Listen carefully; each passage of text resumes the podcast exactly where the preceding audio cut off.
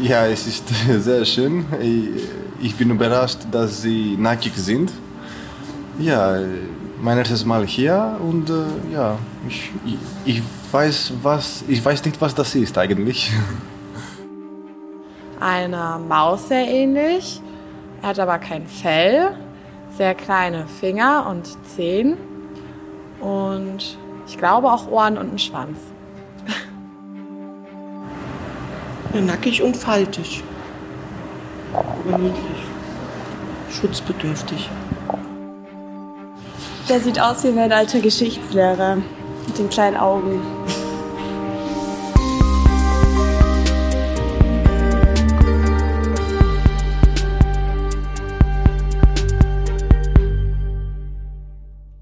Das klingt jetzt aber nach ganz schön außergewöhnlichen Tieren, die mir da die Besucherinnen und Besucher des Frankfurter Zoos beschrieben haben. Das sind sie tatsächlich auch und vor allem gibt sie noch gar nicht so lange bei uns. Die Anlage ist niegelnagelneu, gerade eröffnet, Mitte Februar 2023 und vor allem von einem ganz außergewöhnlichen Verein finanziert, nämlich von den Zoofreunden Frankfurt. Um wen es in der heutigen Folge geht, was der Zoofreundeverein damit zu tun hat und warum die alle nackig sind, das erfahrt ihr in der heutigen Folge von Hinter dem Zoo geht's weiter. Ich gehe dafür jetzt erstmal eine Runde in den Zoo.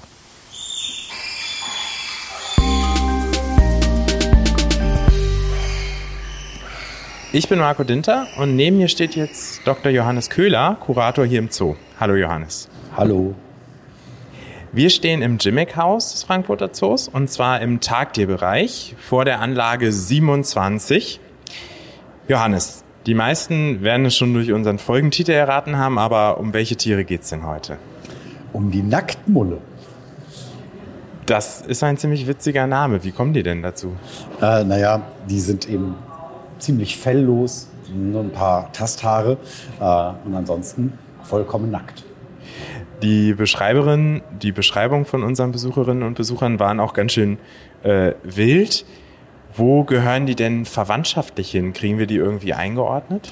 Ja, also es sind Nagetiere. Ähm, äh, ja, nicht verwandt mit den äh, Stachelschweinen dann, oder ja, also Stachelschweinverwandtschaft und andere Mulle ähm, sind Nagetiere. Und wo leben die ursprünglich? Die kommen aus Nordostafrika. Äh, ja, und leben dort in sehr trockenen Gebieten.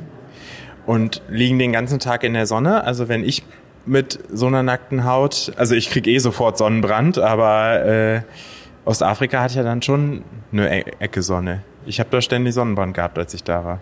Ja, die äh, entziehen sich der Sonneneinstrahlung dadurch, dass sie unter der Erde leben. Die äh, sind natürlich sind grabende Nagetiere und zwar ja auch solche, die wirklich praktisch ihr ganzes Leben unter der Erde verbringen. Also es sind ja viele Nagetiere, die Höhlen graben, aber das sind Nagetiere, die kaum jemals überhaupt nach oben kommen.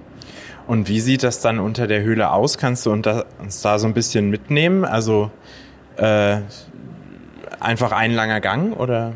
Nein, also Nacktmulle sind äh, leben in Kolonien. Äh, das sind also relativ äh, viele Tiere, ähm, die alle zusammenleben äh, in einem Sozialsystem, das sehr ungewöhnlich ist. Äh, nur ein Weibchen pflanzt sich fort und auch nur mit, mit einer Handvoll Männchen. Und alle anderen Tiere sind normalerweise in der älteren Kolonie dann Kinder von diesem Weibchen, also von dieser sogenannten Königin. Also ein bisschen wie bei den Bienen. Genau, wie bei Bienen oder Ameisen so ähnlich. Und die verbringen also ihr Leben damit, ihre Geschwister aufzuziehen und pflanzen sich selber nie fort. Und diese Kolonien äh, legen halt ein Gangsystem an, das äh, muss natürlich eine gewisse Fläche umfassen, damit die Futter finden, weil die müssen natürlich unterirdisch Futter finden. Das sind Wurzeln, von denen die sich überwiegend ernähren und die müssen sie halt über Tunnel erschließen.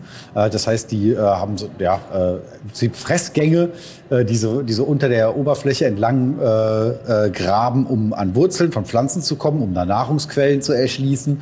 Dann haben sie Nestkammern, haben auch Toiletten, also das heißt, die haben so, so eine Art kommunale Toiletten, die gehen alle in dieselbe Kammer, um ihre Notdurft zu verrichten, äh, legen wohl auch Vorratskammern an und ja, äh, es gibt auch blind äh, endende Gänge nach unten, die sind wahrscheinlich einfach als Drainage da, dass wenn es mal regnet, dass das Wasser sozusagen irgendwo wegsickert besser. Das klingt ganz schön komplex äh, und genauso komplex stelle ich mir vor, das im Zoo nachzustellen.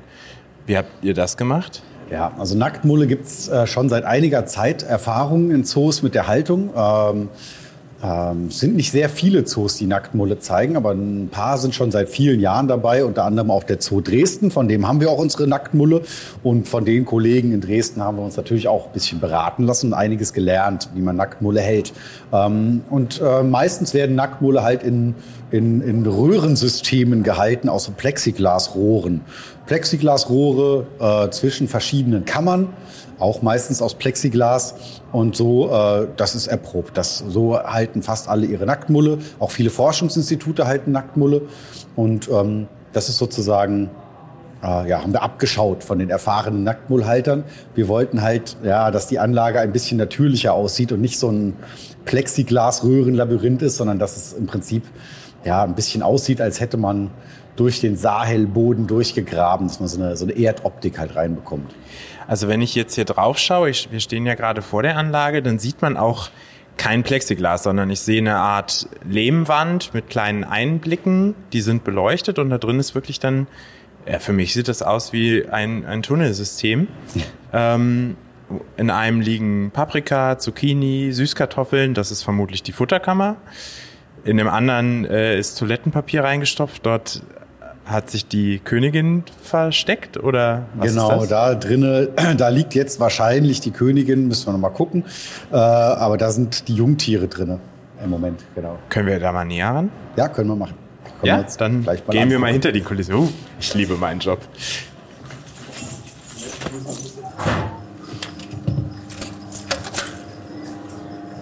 So.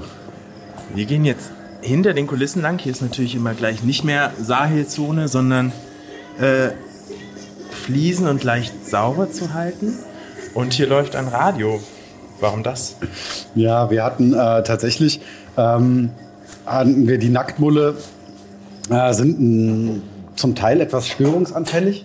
Äh, und äh, das Radio haben sie dauerhaft am Laufen, äh, wie das halt auch in, Dresden der Fall war, einfach damit die Tiere das ein bisschen gewohnt sind. Wenn Tiere sozusagen hinter den Kulissen gehalten werden, wo nie Geräusche sind, dann werden die manchmal extrem schreckhaft, wenn dann doch mal ein Geräusch stattfindet. Und das ist so ein, ja, eine Möglichkeit, dass man die sozusagen einfach daran gewöhnt, dass ein paar Geräusche da sind, dass man Radio laufen lässt zum Beispiel. Ja. Jetzt stehen wir hinter der Anlage und man sieht, äh, genau, jetzt vielleicht können wir das Radio einmal ein bisschen leiser machen. Und jetzt sieht man tatsächlich auch, hier ist jetzt plötzlich nicht mehr äh, die, die Tonwand, die wir eben gesehen haben, oder die Lehmwand, sondern hier sind wirklich Kisten, allerdings jetzt eher aus, aus Holz. Ne? Genau, das sind Siebdruckplattenkisten. Ähm, die sind verbunden, also die sind äh, verbunden mit Plexiglasrohren. Äh, das ist sozusagen ja die, die rückwärtige Ansicht dieses Höhlensystems. Diese, äh, diese Gänge haben wir halt äh, mit, mit einem sehr festen Laminierbeton in die Kisten reinmodelliert. Äh, und man sieht nicht das ganze Gangsystem, sondern nur Ausschnitte von der Besucherseite und äh, sozusagen ja die Verbindungen zwischen diesen von außen sichtbaren Elementen, die haben wir praktisch gehalten, einfach mit Plexiglasrohren, so wie man das auch, ja, wie das die meisten Zoos machen in der Nacktmullhaltung. Hier läuft auch gerade einer durch. Genau, das ist sogar Ihre Majestät, das ist die große. Oh, okay. Ja, da läuft die Chefin. Ich mache einen Knicks. Ja. und ähm, ich zähle jetzt eins, zwei, drei, vier. Ah, sie sind sogar nummeriert. Auf jeden Fall acht Kisten. Ähm, und die nutzen den kompletten Bereich. Genau, wir haben noch rückwärtige äh, Kisten. Das heißt, nicht alle Kisten sind für die Besucher einsehbar. Im Moment haben wir nur eine äh, äh, rückwärtige Kiste, aber wir können noch ausdehnen. Also das heißt, wir können die ganze Rückwand auch noch voller mit Kisten bauen, wenn die Kolonie mal wächst und wir hier mal, weiß ich nicht, 60 Mulle oder sowas drin haben oder 70 oder auch 100, äh, haben wir genug Platz, ist kein Problem, können wir die Kolonie wachsen lassen, indem wir einfach noch zusätzliche Boxen äh, anschließen. Ja, und äh, genau, das ist ja und darüber sind Lampen angebracht. Die sind aber wahrscheinlich eher für uns Besucher. Genau. Äh, die Nacktmulle bräuchten nicht. Können die überhaupt wirklich gucken? Die können sehen, aber nicht gut. Ähm, das war natürlich auch so eine Frage, ob die von dem Licht gestört sind. Aber wie gesagt, wir sind ja nicht die Ersten, die Nacktmulle halten. Und das stört die anscheinend überhaupt nicht. Es gab, gab da auch Versuche, ob die Mulle sich anders verhalten, wenn es dunkel ist oder ob es hell ist. Und da scheint einfach überhaupt nichts. Das ist denen ziemlich wurscht. Einfach. Und dann ist es natürlich für die Besucher etwas besser, sie sehen, was da los ist. Ist klar. Ja. Wir haben uns von anderen beraten lassen, aber wie geht man dann vor, wenn man jetzt wirklich so eine Anlage baut? Gibt es da irgendeine Firma, die ruft man an und sagt, hier, baut uns mal eine Nacktmullanlage oder wer hat das gemacht? Ja, leider, leider haben wir da, haben wir da keine Firma gehabt. Ähm, äh, also wie man die Nacktmulle hält, dass, die, die, dass es den Mullen gut geht, das ist äh, relativ, das, da konnten wir uns sehr viel sozusagen Beratung natürlich holen, das ist bekannt. Aber wie man so eine, so eine Mullanlage baut, die dann auch ähm, sozusagen äh, ein bisschen hübscher aussieht, dass wir diese Erdoptik da reinkriegen, äh, das, das ist äh, schon wesentlich schwieriger und da gibt's auch nicht viele. Die meisten Nacktmullanlagen, auch in Zoos, sind sehr praktisch, sind einfach wirklich Plexiglas-Labyrinthe. Äh, Und das wollten wir halt nicht machen. Deshalb da war es dann für uns schon, da mussten wir ziemlich viel rumprobieren. Wir haben uns da auch nochmal beraten lassen von, vom Zoo Zürich. Die haben so eine naturnah gestaltete Nacktmullanlage hatten wir auch gesprochen mit den äh, Leuten, die da gebaut haben, ob die eventuell uns da weiterhelfen könnten. Das ging leider aus gesundheitlichen Gründen da nicht weiter. Und dann haben wir halt eben angefangen, hier selber zu basteln. Ähm, Zuerst ging es mal los mit dem Beton, weil Nacktmulle so in dem Ruf stehen, dass sie, also die haben sehr, sehr starke Zähne und können äh, wirklich sehr harten Boden durchbeißen und ähm, können, ja, sind einfach, ja, sind Nagetiere mit sehr, sehr starkem Gebiss und können einiges kaputt machen und stehen in dem Ruf, sich auch überall durchzubeißen. Und dementsprechend mussten wir natürlich dann auch einen Mörtel nehmen, der das ab kann. Haben wir ein bisschen rumprobiert, haben mit einer mit einer Firma hier aus der Nähe telefoniert, dass wir, dass wir einen Mörtel bekommen, der sehr fest ist, aber den man auch noch modellieren kann. Ähm, das geht nämlich auch nicht mit jedem Beton gleich gut. Dann haben wir verschiedene Proben gemacht. Ich noch, ja, äh, hier der Werkstatt, äh, zu Hause nach Feierabend im Garten ähm, einfach mal herumgemörtelt und dann mit äh, die, die Festigkeit überprüft. Also da haben wir nicht selber reingebissen zugegeben, sondern wir haben mit, mit Schraubenziehern drauf rumgehauen bis wir dann einen sehr festen Mörtel hatten. Den haben wir durchgefärbt mit Pigmenten, äh, einfach damit äh, der so eine Sandfarbe bekommt, damit der nicht einfach ganz weiß ist. Ähm, und naja, haben uns halt so rangetastet, wie das mit der Optik ist, dass wir einen sehr festen Mörtel bekommen. Dann mussten wir diese Kisten bauen. Äh, das ist eben auch echt kompliziert und äh, das ist wirklich ein ausgeklügeltes System, muss man sagen. Die Boxen haben äh, Klappen. Man kann die also nach die hinten auf? aufmachen. Ähm, dass man sozusagen für, für, für kleinere Pflegearbeiten daran kann, dass man was zu, zu Futter reinstellen kann oder ein bisschen, bisschen Dreck rausnehmen kann. Man kann die ganze Kiste rausnehmen. Ähm, man kann die Plexiglas-Rohrverbindungen zwischen den Kisten rausnehmen. Das ist also echt maximal flexibel. Und das ist also wirklich eine komplizierte äh, Nummer. Und sowas einfach einer Firma in Auftrag zu geben, das glaube ich nicht, dass, es, dass das geht. Das äh, hat nur geklappt, weil wir halt wirklich erfahrene ja, Zoohandwerker hier im Betrieb haben, die, äh, ja, die, die halt auch wissen, was, welche Materialien wie beständig sind, bei welchen Temperaturen und so. Und die da einfach auch es gewohnt sind, ähm, in Rücksprache mit Tierpflegern äh, so Anlagen zu bauen, die etwas komplex sind und die halt alles andere sind als von der Stange. Da haben unsere Schreiner hier auch etliche, etliche Stunden reingesteckt und viel Gehirnschmalz und Können, äh, bis wir die Anlage hier fertig hatten. Wir können überall kleine Bleche dazwischen schiebern. Das heißt, wir können äh, einfach genau äh, Kisten abtrennen oder dazuschalten. Ähm, wir können äh, die Rohre rausnehmen. Wir sind da also maximal flexibel bei der Anlage. Ich erinnere mich auch noch in unserer Folge über unsere Werkstatt, die solltet ihr dringend nochmal hören, äh, wenn ihr sie noch nicht gehört habt, haben wir am Anfang sogar auch über die Anfänge dieser Nacktmullanlage gesprochen. Die habe ich mir damals mit meinem Kollegen Felix Hulbert dann nämlich angeguckt. Da lag sie noch in der Werkstatt und jetzt sehe ich sie quasi in live und sie sieht echt klasse aus.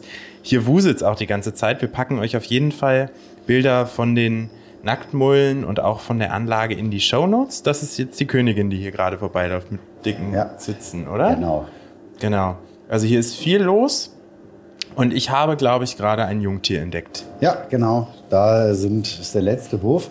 Wir haben die Nacktmulle schon eine ganze Weile hier in Frankfurt. Wir hatten sie, ja, wie gesagt, vom Zoo Dresden bekommen und hatten die hatten sie eine ganze Weile schon hinter den Kulissen. Einfach, dass wir die da haben, dass wir uns auch so ein bisschen dran gewöhnen, wie die funktionieren, dass man ein bisschen Routine bekommt in der Nacktmullpflege. Äh, und äh, hatten die also schon hier, hatten auch schon zwei ältere Jungtiere, ähm, als die dann umgezogen sind, schlussendlich in die Schauanlage, war ungefähr ja, zehn Tage vor der Eröffnung. Äh, und dann war es tatsächlich eine äh, krasse Überraschung, dass wir zur Pressekonferenz einen Wurf entdeckt haben. Da haben wir noch gedacht, ah, das sind ja, mindestens drei, da haben wir drei gesehen. Mhm. Es waren dann 15. Ähm, haben nicht alle von den 15 überlebt, jetzt sind äh, jetzt sind es noch 10. Ähm, ja, aber das sind äh, einige Jungtiere hier. Und bei dieser Pressekonferenz war neben unserer Zoodirektorin äh, Dr. Christina Geiger auch mein nächster Interviewgast. Und äh, den stelle ich euch jetzt mal vor. Dir erstmal vielen Dank, Johannes. Dankeschön.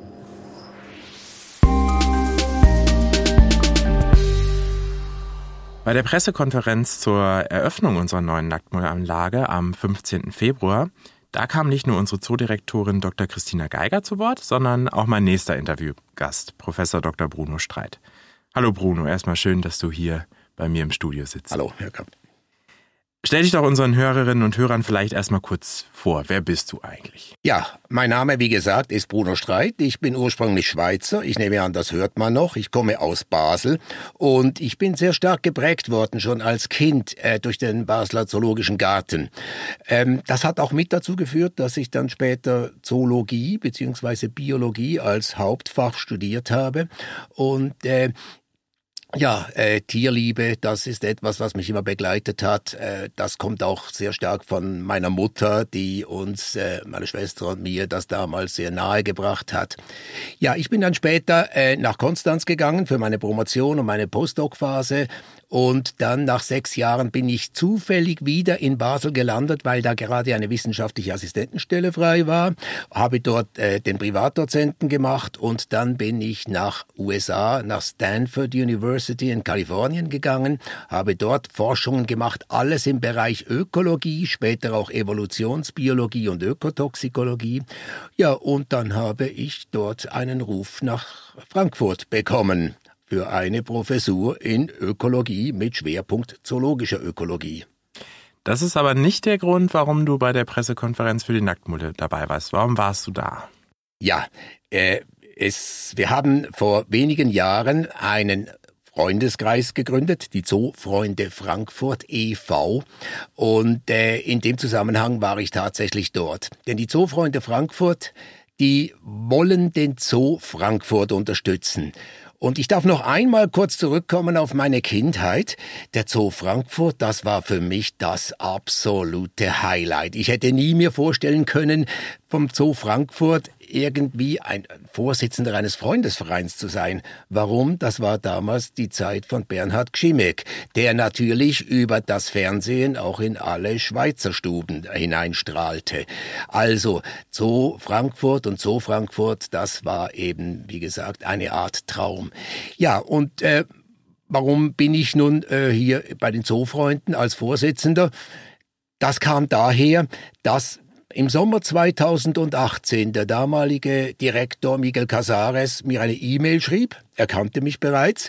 Äh, Hallo Bruno, ich möchte mal gern mit dir über einiges sprechen. Hier ist meine Handynummer, rufst du mich mal an. Ja, und dann hat er mir das äh, Zoo Projekt vorgestellt, äh, dieses Konzept, was ja schon so eine Art Masterstudio, äh, Masterplan ist. Und äh, wir haben auch ganz vorsichtig die Möglichkeit eines Freundesvereins angedeutet. Und das ist dann aber zwei Jahre später tatsächlich äh, ganz konkret geworden. Da hat er gesagt, können wir es jetzt nicht durchziehen? Du hast so viel Erfahrung mit Bio Frankfurt. Daher kannte ich ihn übrigens, den Miguel Casares. Äh, ich war 15 Jahre lang ja Sprecher des ähm, Bio Frankfurt Vereins, des Zusammenschlusses, äh, von Zoo, von Palmengarten, von Senckenberg Museum, von Zoologischer Gesellschaft Frankfurt und so weiter. Ja, und dann ist das damals so passiert und äh, man hat mich zum Vorsitzenden gewählt und äh, da das erste Projekt nun eines war, was an dieser Pressekonferenz vorgestellt werden sollte, war ich eben anwesend. Genau, ihr habt nämlich die Nacktmullanlage finanziert. Und äh, ich habe mich gefragt, warum ausgerechnet Nacktmulle? Das ist ja schon eine etwas außergewöhnliche Tierart. Warum habt ihr gesagt, das ist das erste Projekt, was wir machen wollen? Ja, das hat äh, verschiedene Gründe. Zum einen ist absolut richtig, was du sagst. Äh, die Nacktmulle sind etwas sehr Spezielles. Äh, sie werden regelmäßig unter den ersten drei hässlichsten Tiere aufgezählt. Derzeit, glaube ich, sind sie das zweithässlichste Tier in einer ja, Reihenfolge, in, äh, äh, die man nicht unbedingt ernst nehmen muss. Was heißt schon, schon schön oder hässlich? Man kann sie auch höchst interessant, fantastisch und schön finden. Das Hässliche kommt wahrscheinlich durch die Haarlosigkeit. Ja, das haben wir Menschen eigentlich auch. Äh, dann allerdings noch durch unheimlich starke Zähne, mit denen sie ja auch graben neben ihren Vorderbeinen. Also man kann sie als hässlich, aber auch als schön und interessant sehen. Und sie sind wahnsinnig interessant. Die einzige Tiergruppe äh, bei den Säugetieren, die ein Staatensystem entwickelt hat, das so ähnlich ist wie bei den Bienen, Ameisen oder Termiten mit einer Königin. Du bist ja auch Ökologe. Ähm, wie fügt sich denn der Nacktmull so in seine Umgebung ein? Der Nacktmull ist ein unterirdisches, unterirdisch lebendes Tier. Ähm, deswegen war auch ganz lange Zeit nicht bekannt, wie er eigentlich organisiert ist. Entdeckt worden ist er ja anlässlich einer Forschungsreise eines äh, reichen Bankiers-Sohns, Eduard Rüppel, der ähm, ein solches Tier zurückbrachte von Ostafrika und 1842 wissenschaftlich beschrieb. Das damalige Tier ist immer noch in Senckenberg aufbewahrt. Ähm, aber er hatte keine Ahnung, äh, was eigentlich die Biologie dahinter äh, ist. Und er hat es rein morphologisch beschrieben. Heterocephalus glaber ja, der frei übersetzt, der merkwürdig geformte Glatzkopf. Ähm, ja, das ist das Äußere. Der erste, der interessanterweise, der merkte, dass das ein ein, ein großes Sozialsystem unterirdisch sein muss. Das war zufällig auch wieder ein Frankfurter, das wissen die wenigsten Leute. Das war Professor Dietrich Stark, ähm, der bei den Medizinern gearbeitet hat, aber als Anatom. Und der hat ebenfalls auf einer Forschungsreise in den 1950er Jahren beobachtet und gemerkt, das muss ein komplexes Sozialsystem sein. Aber wirklich aufgedeckt worden ist es erst 1980 in einer berühmten, in einem berühmten Artikel in Science Science. Und erst seit damals wusste man, was hier dahinter steckt, dieses Sozialsystem. Also ich habe als Student und als Privatdozent nichts davon gewusst. Ich wusste, dass es diese Tiere gibt, die irgendwo da unten leben. Und äh, ja, heute sehen wir die mit anderen Augen. Genau, der Eduard Rüppel war auch Frankfurter tatsächlich, genau wie der Herr Stark, der dann die, die ähm, äh, Sozialstrukturen etwas genauer beschrieben hat. Das heißt also ein perfektes Frankfurter Tier und damit eine, eine tolle erste Aktion für den äh, Frankfurter Zoofreundeverein. Ähm, ihr habt die Anlage finanziert. Wie habt ihr das Geld dafür aufgetrieben? Wie macht der Zoofreundeverein das? Ja, gerade im ersten Jahr haben wir natürlich einerseits Mitgliederbeiträge generiert. Wir haben etliche Leute, die ja äh, lebenslanges Mitglied geworden sind. Das ist dann ein ordentlicher Beitrag, der zustande kommt. Äh, wir haben auch freiwillige Spenden bekommen. Ähm, das ist schon im zweiten Jahr leider etwas zurückgegangen, aber gerade am Anfang hatten wir so viel, dass wir das uns leisten konnten. Wir konnten keine große Anlage leisten, aber dafür hat's nun gereicht. Und ähm jetzt am 26.03., also zwei Tage nachdem diese Folge rauskommt, werden wir auch den, den Nacktmulltag feiern äh, im Zoo von 10 bis 18 Uhr. Ähm, auch da sind die Zoofreunde wieder mit dabei. Ihr finanziert Anlagen, ihr seid dabei, um zum Beispiel auch Informationen über Nacktmulle jetzt zu geben. Was sind eure ganzen Aufgaben? Das scheint ja recht vielfältig zu sein. Ja, also die Zoofreunde sind ja gedacht für Leute, die den Zoo unterstützen möchten. Das ist die erste Aufgabe. Zweitens aber auch solche, die etwa mal hinter die Kulissen schauen wollen. Wir haben jedes Jahr unseren Zoofreundetag im Februar, wenn noch nicht so viel läuft, mit in Anwesenheit der Zoodirektorin, Frau Dr. Geiger. Und da können wir auch schon mal hinter die Kulissen schauen, etwa des Exotariums. Ähm, wer sich für sowas interessiert, ist genau richtig bei uns. Und ähm, es gibt aber auch manche, die möchten einfach gern etwas Aktives unterstützen bei einem Event, wie gerade dem eben erwähnten Nacktmulltag. Und da sind mehrere Leute, die sind bei unserer AG Veranstaltungen dabei aktiv und die organisieren alles und erklären, was der Freundeverein ist, erklären auch sehr vieles über die Tiere, über die, die gerade im Fokus stehen, im Moment also die Nacktmulle. Ja, ähm, Last not least haben wir im letzten Winter die ersten unserer Mitglieder ausgebildet, die das machen möchten, als Zoolotsen. Das heißt, die werden ab jetzt dann im Zoo an bestimmten Punkten stehen und den Zoobesuchern schon mal einfache Fragen beantworten können. Wo ist, wo ist die Toilette? Wo ist der Ausgang? Wo kann ich hier, wo ist hier ein Kiosk? Ähm, die aber auch subtil darauf hinweisen werden, wenn irgendeine Regelverstoßung äh, zu beobachten ist. Also Tiere gefüttert werden, die eben nicht gefüttert werden sollen im Zoo. Und äh, ja, da sind jetzt die ersten auch ausgebildet. Die bekommen dann eine recht professionelle äh, Tracht angezogen, da so, dass man erkennt, dass sie zum Zoo gehören. Also echt wirklich vielfältig. Wer ist denn da so alles Mitglied? Also kann da kann da jeder mitmachen? Ja, es kann jeder mitmachen. Ähm, wir haben bisher nur natürliche Personen, also Menschen dabei, aber im Prinzip wären auch institutionelle Mitgliedschaften möglich. Das haben wir noch nicht formuliert, weil es bisher noch nicht an uns herangetragen worden ist. Wir haben Einzelmitgliedschaften, Paarmitgliedschaften und Familienmitgliedschaften. Ähm, jo, wie gesagt, wer Interesse hat, also da ist äh, vom ja, wie soll ich sagen, es gibt ja keine Reihenfolge der Menschen von dem bis zu dem, sondern sind alle gleich wertvoll, also ganz unterschiedliche Bürger sind dabei. Wenn ich jetzt Mitglied werden möchte bei den Zoofreunden, wie mache ich das am besten? Also es gibt zwei Möglichkeiten. Entweder man geht auf unsere Homepage www.zoofreundefrankfurt.de und geht dort auf den Verein und dann Antrag auf Mitgliedschaft, füllt das kurz aus und schickt das ab.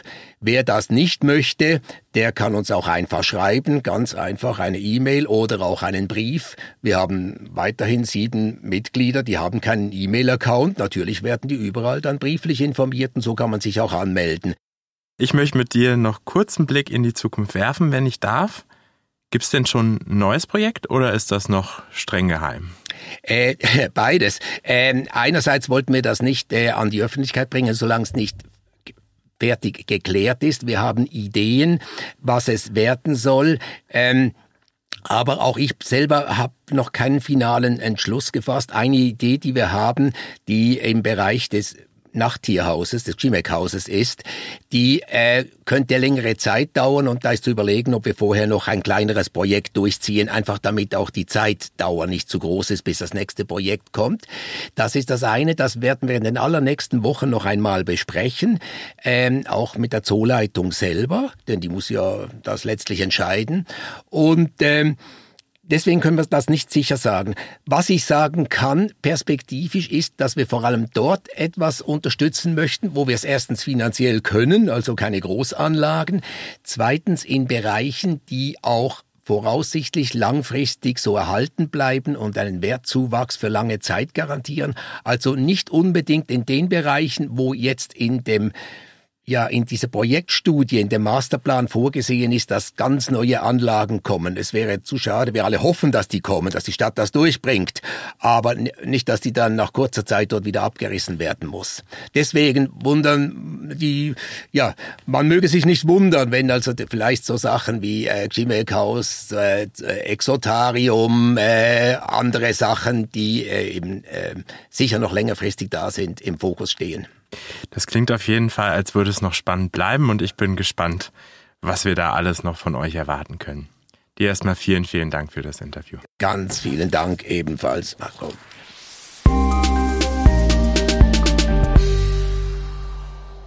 Nacktmulle gehören vielleicht nicht zu den schönsten Tieren dieser Erde, aber sie sind auf jeden Fall wahnsinnig interessant. Das hat mir Johannes Köhler erklärt, Kurator und für die Nacktmode zuständig. Und ich habe zum Beispiel gelernt, dass die in Strukturen leben, wie wir es sonst eher von Ameisen oder Bienen kennen, nämlich mit einer Königin, die als einzige Jungtiere bekommt. und der Rest des Staates hält als Familie zusammen und passt auf die Kleinen auf. Die Tiere sind so spannend, dass wir stolz sein können, sie hier im Frankfurter Zoo zu halten und zeigen zu können. Und worauf wir noch stolz sind, ist unser Zoofreundeverein. Die Zoofreunde Frankfurt e.V. und Professor Dr. Bruno Streit hat mir, finde ich, ganz schön erklärt, warum es die Zoofreunde gibt, wie sie den Zoo unterstützen und warum es sich lohnt, vielleicht auch selber Zoofreund zu werden. Mein Name ist Marco Dinter und wir sind jetzt am Ende dieser Folge Hinter dem Zoo geht's weiter angekommen. Aber ihr merkt vielleicht, ein paar Sekunden hat diese Folge noch.